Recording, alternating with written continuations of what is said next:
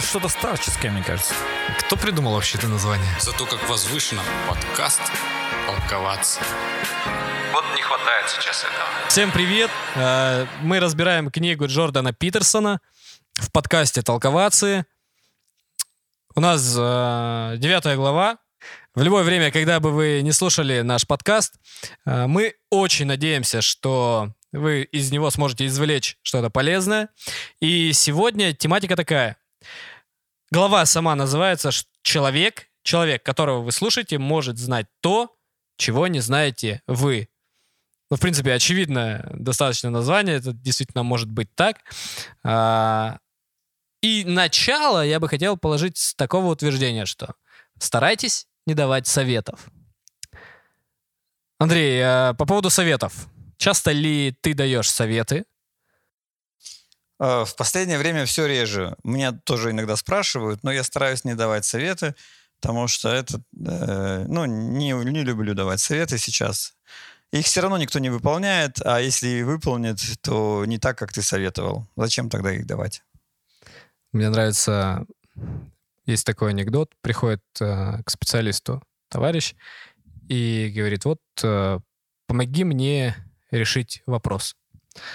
Говорит, слушай, а тебе совет нужен или консультация? Такой, а в чем разница?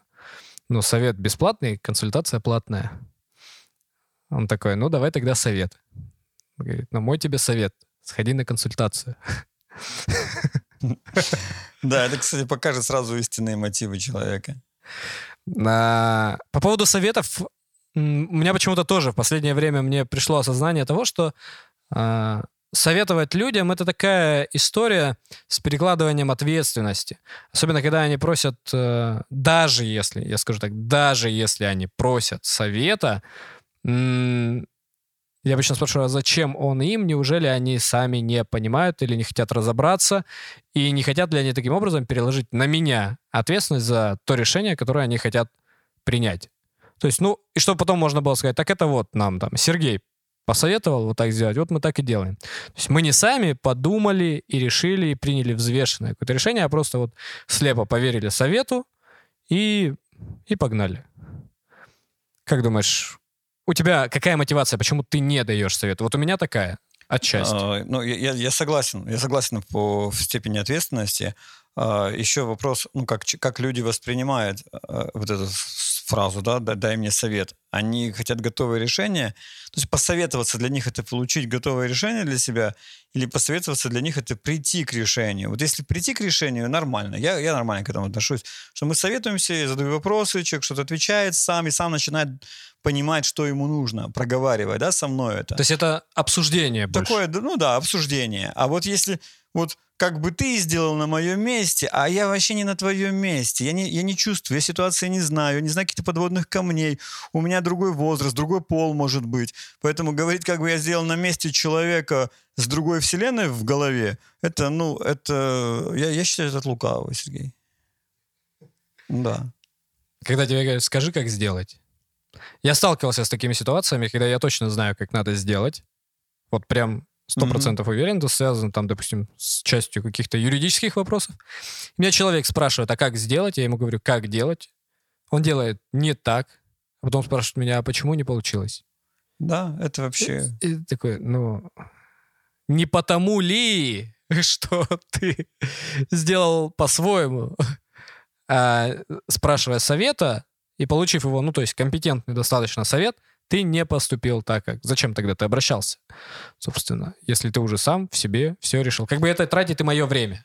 Зачем? А, а почему, почему он не сделал? Не может быть, не, не из того, что он там, может быть, даже невнимательно слушал или еще что-то, но когда он начал реализовывать, жизнь начала показывать какие-то коррективы, а тебя же уже рядом нет, ты же уже не сопровождаешь его.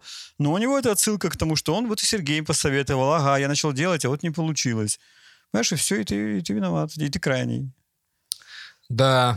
Ну, в общем, советами я понял, что я прям очень сильно воздерживаюсь от того, чтобы дать. А вот в плане обсуждения, да, вполне.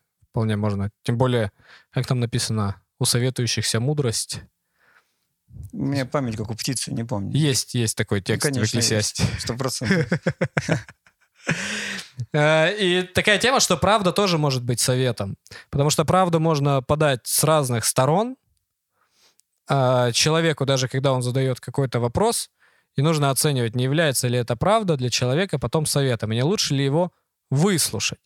Как раз о слушании а, и идет речь в этой главе. О том, что когда ты советуешь, ты говоришь.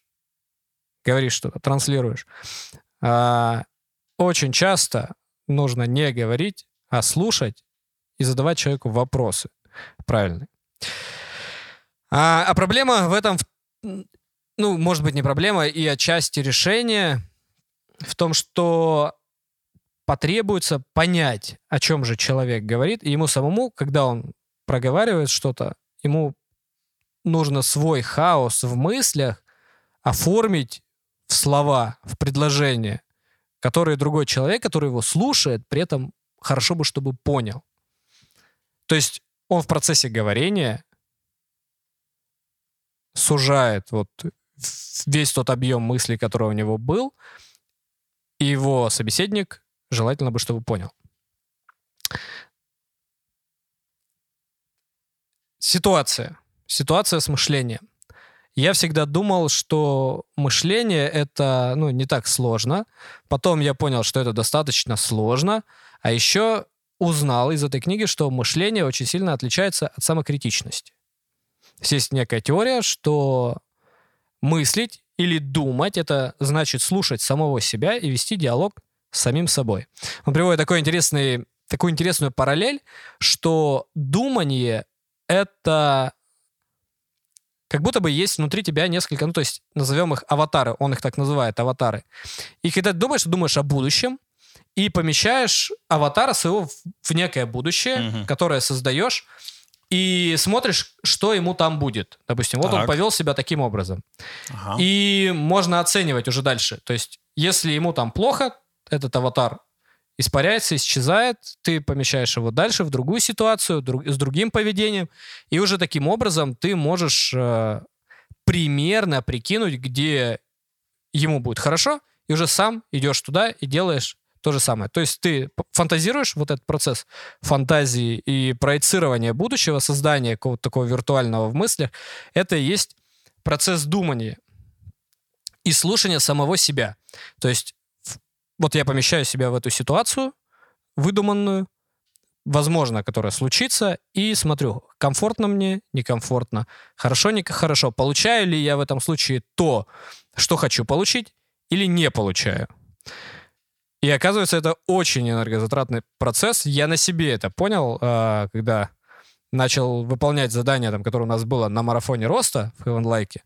Там была идея в том, что представить себя и ответить на вопросы о себе через 10 лет. Кто я буду, что меня будет окружать, ну и там достаточно большой перечень вопросов. Я понял, что я себя раз за разом помещаю э, вот в эту ситуацию там через 10 лет, и мне достаточно непросто э, во-первых, мне достаточно не просто собраться и начать это делать, потому что мой мозг такой меня отодвигает. И очень сложно слушать себя. Потому что, ну, какой-то такой процесс, в общем, реально очень энергозатратный. И думать э, в таком ключе это, ну, эмоционально так неприятно, больно, потому что вот эти аватары, которых ты, они могут погибать. Там, ну, условно, виртуально, да, как бы хоп, все, у него там дороги нет, все, он пш, сгорел, испарился. И нужно быть одновременно и слушателем самого себя, и спикером. То есть ты и говоришь сам собой, еще да. и прислушиваешься к себе. Одновременно это делать, ну, может показаться, что это некая шизофрения или биполярочка какая-то, но в целом полезно, очень полезно. И противопоставление идет дальше. А, следующая мысль. То есть человек, у него может быть идея отличного отличное от общественного мнения. Что он стоит на своем, никого не слушает и говорит, что, ну, я прав. Она говорит, что чтобы иметь основания так себя вести, нужны какие-то прям очень выдающиеся причины. Потому что как бы там ни было, в общей массе общественное мнение право. Да, бывают такие ситуации, когда толпа не права, но она будет стоять, и она от этого погибает. Но по большей части, если ты попал в колею, значит, от тебя в ней уже кто-то был. А если ты выбиваешься из колеи, то, возможно, ты сбился с пути. Просто. Потому что здесь наезжено, здесь понятно. И реально нужно иметь какие-то очень мощные причины для того, чтобы ну, не прислушиваться, игнорировать, игнорировать мнение, которое уже сложилось а, у большого количества людей. Скажем так, эффект толпы, он не всегда неправильный. То есть вот это индивидуализм и противопоставление себя, оно, с одной стороны, имеет место быть, когда несправедливость, ложь, а, тогда да. Но по большей части эффект толпы, он правильный. То есть ты не можешь его игнорировать. В процессе общения вот э, с людьми, то есть мы говорили сейчас о слушании себя, но очень важно в коммуникации с человеком тоже его слушать. И можно быть слушателем, не говоря, получается, и ни слова. То есть и союзникам, и оппонентам невербально просто выражать там согласие, несогласие. То есть не обязательно даже человеку какие-то какую-то свою историю рассказывать в ответ на его реплики, а просто посидеть, послушать. Очень полезно. И был такой, я, кстати, не знаю, жив он нет до сих пор, Карл Роджерс. Его метод применяется сейчас, насколько я помню, там, ну, я на своей памяти только, мне кажется, лет 15 знаю об этом способе. Кажется, это достаточно старый способ, но он работает. А, он делает так. После того, как ему что-то сказали, он подводит краткое резюме тому, что он услышал, и задает вопрос, правильно ли я понял. Ну, я так делаю. Я не всегда доволен, когда так делают в отношении того, что говорю я. Я, кстати, не знаю, почему. Да, я так и не понял. Может быть, из-за того, что это не всегда уместно, либо когда, ну, я говорю очевидные вещи. Там, правильно я тебе понял, что красный — это красный. Ну, вот, вот в таком ключе. Блин, ну, ну да, ну, типа, троллейбус едет. Ну, ну что-то такое. А, и он говорит, почему, вот этот Карл Роджерс, почему люди не склонны таким образом слушать. Потому что, слушая таким образом, есть риск измениться самому. Потому что, он говорит, это подход такой. Пачка 100 долларовых купюр, представим себе. Ну, там, предположим, 10 тысяч долларов. Среди них есть фальшивые. Если не слушай, ну, если сравнить вот разбор вот этих бумажек со слушанием, то если ты видишь одну фальшивую и решаешь, что все они фальшивые, и выбрасываешь ее, то ты теряешь вообще всякую, всякую выгоду. Если же ты берешь э, все без разбора, то ты можешь попасться просто, когда будешь платить, и тебе скажут, что ты фальшивомонетчик. И он говорит, поэтому процесс слушания, он похож вот на раскладывание вот этой всей пачки и внимательное рассматривание каждой купюры, чтобы отделить, сказать, зерна от плевел и понять, в чем человек прав, в чем не прав, и даже самому себе задать вопрос, а вдруг те устои, то, в чем я был уверен до этого, а вдруг оно не настолько стопроцентно, как я считал раньше, э, Просто потому, что я услышал другую точку зрения.